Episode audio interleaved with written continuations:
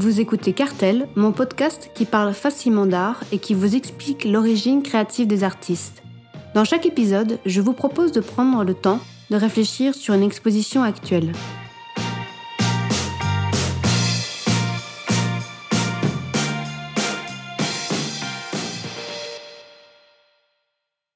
Le podcast du jour se portera sur l'exposition de Fernand Knopf au Petit Palais.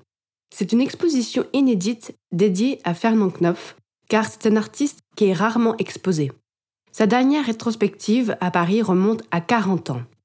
L'exposition au Petit Palais rassemble quelques pièces phares et traverse les grands thèmes qu'aborde l'artiste.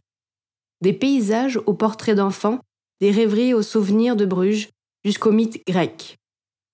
L'exposition évoque par sa scénographie le parcours de sa demeure. Fernand Knopf surnommé le maître de l'énigme, est un artiste belge symboliste né le 12 septembre 1858 et mort le 12 novembre 1921. Qu'est-ce que le symbolisme? C'est un mouvement artistique et littéraire apparu en France, en Belgique et en Russie à la fin du XIXe siècle. Presque en même temps, nous avions l'art nouveau et le pré-raphaélite en Angleterre.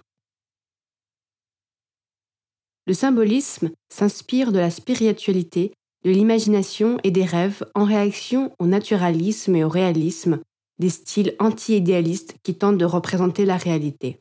Les symbolistes croient que l'art doit représenter des vérités absolues qui ne pourraient être décrites directement.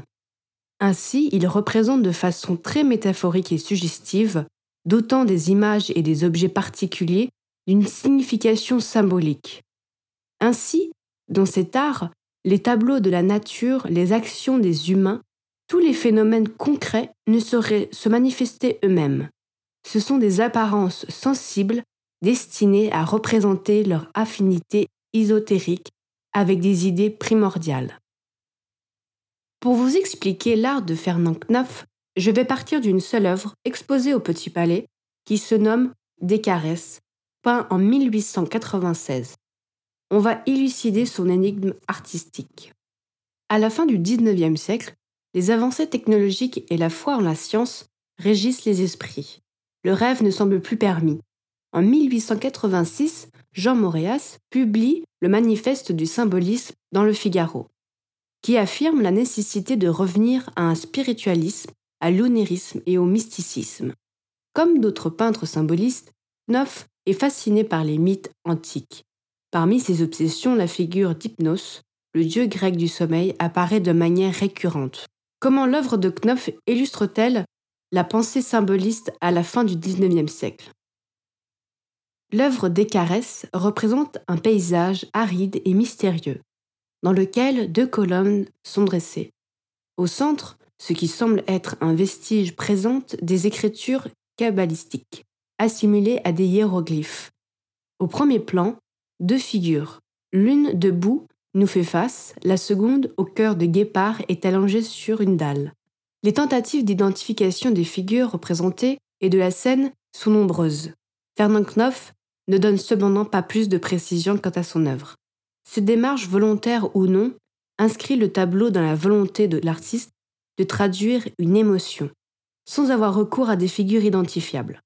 Ces figures suggèrent plus qu'elles ne dévoilent, en cela, l'œuvre de Fernand Knopf tend au symbolisme. À l'époque, Knopf a marqué son coup avec cette toile car il a peint un sphinx inédit, un grand classique dans l'histoire de l'art qui ne possède pas les attributs classiques de représentation ici, qui était un corps de lion et des ailes d'oiseau. Le sphinx imaginé par Knopf a fait couler beaucoup d'encre, un guépard avec une tête de femme. Knopf opère une étrange synthèse de sources antiques autant que contemporaines. Il aurait puisé ses sources d'inspiration chez Sophocle, qui remonte à moins de 495, le grec Pausanias à l'an 115, et chez Honoré de Balzac et Joséphin Péladan. La sphinge de Knopf possède un corps de guépard et les traits de Marguerite, sa sœur. Le choix de cette association avec une attitude chez la sphinge plutôt voluptueuse et tendre ont donné lieu à des interprétations psychanalytiques, soi-disant sur une relation incestueuse entre Fernand et sa sœur Marguerite. Puis nous avons la figure de gauche, qui est une androgyne. Il est debout, légèrement déhanché.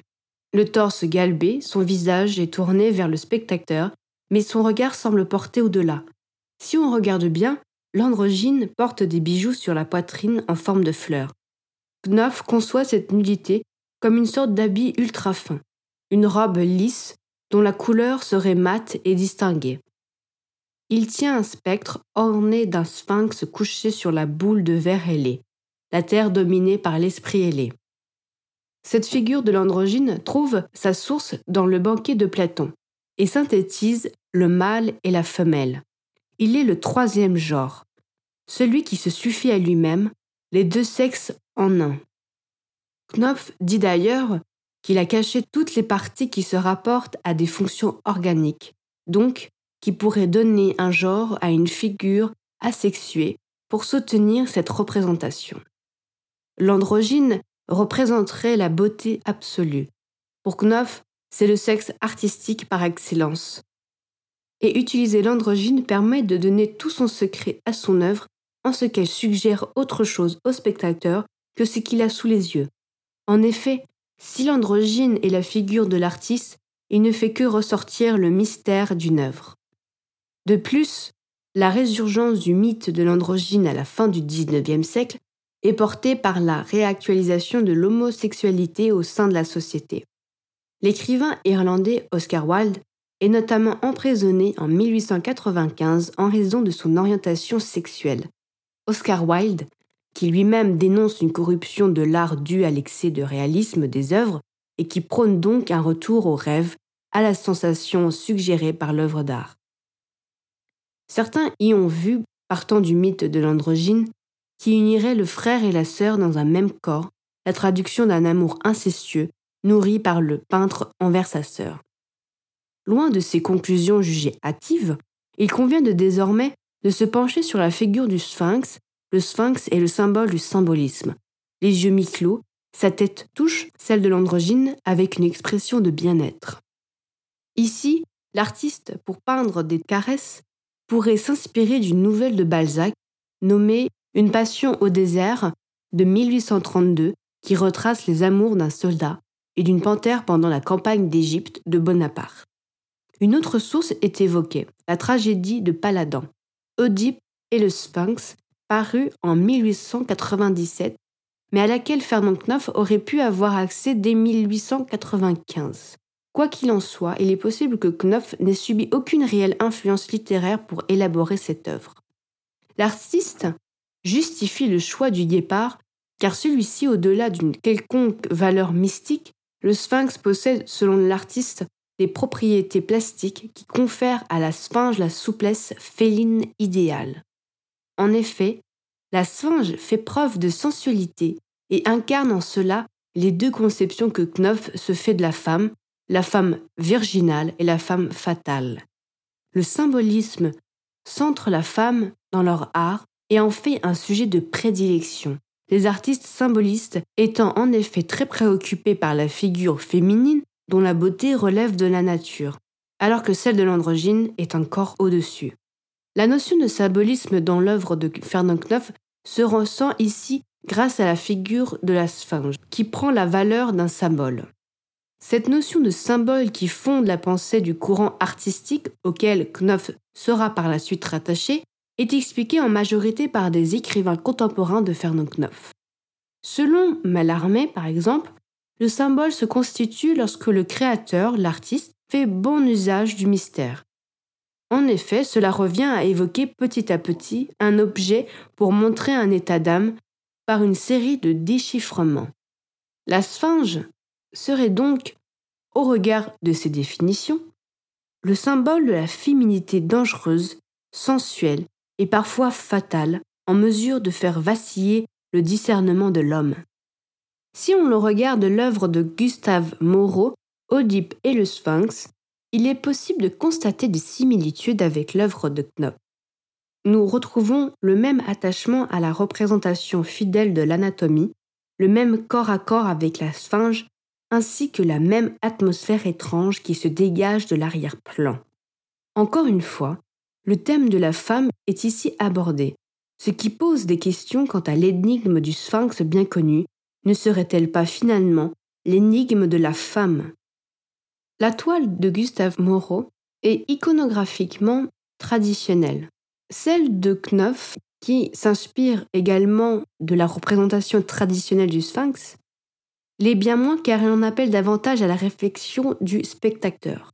Au lieu de représenter un moment, un sujet iconographique précis et immédiatement identifiable, Knopf choisit de représenter une émotion, une idée. La sphinge, chez Knopf comme chez Moreau, est l'expression d'une idée. Le sujet est figuratif, mimésis comme on dit dans l'art, mais la symbolique qu'il suggère est ésotérique, voire hermétique. Cette symbolique traduit l'intellectualisation par Knopf de son art, dont la finalité est d'abolir les frontières entre le réel et le passé pour explorer le potentiel onirique. Cette rigueur technique, combinée au mystère iconographique, fonde la caractéristique du symbolisme de Fernand Knopf. Si cet art cérébral est alors réservé à des initiés, il n'en fait pas moins intervenir les spectateurs.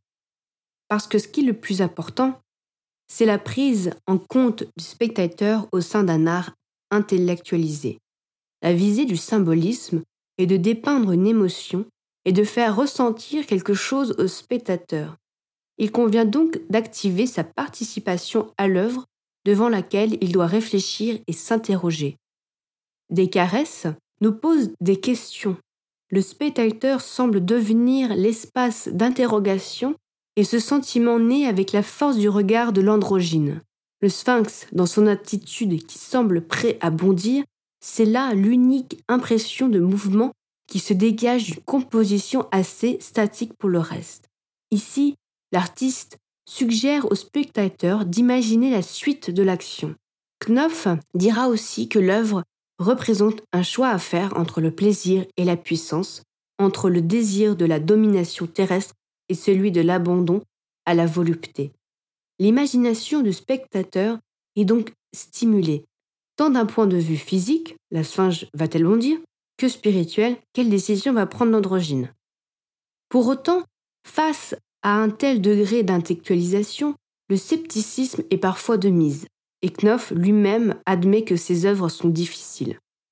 Cet hermétisme qui caractérise l'œuvre de Fernand Knopf et la perplexité du public devant ses œuvres sont pour les critiques l'explication partielle du succès immense qui accueillera Knopf lors de sa sécession viennoise de 1898. Pour conclure, Knopf est un artiste qui développe un art intellectuel, réfléchi et minutieux tant au niveau technique que spirituel.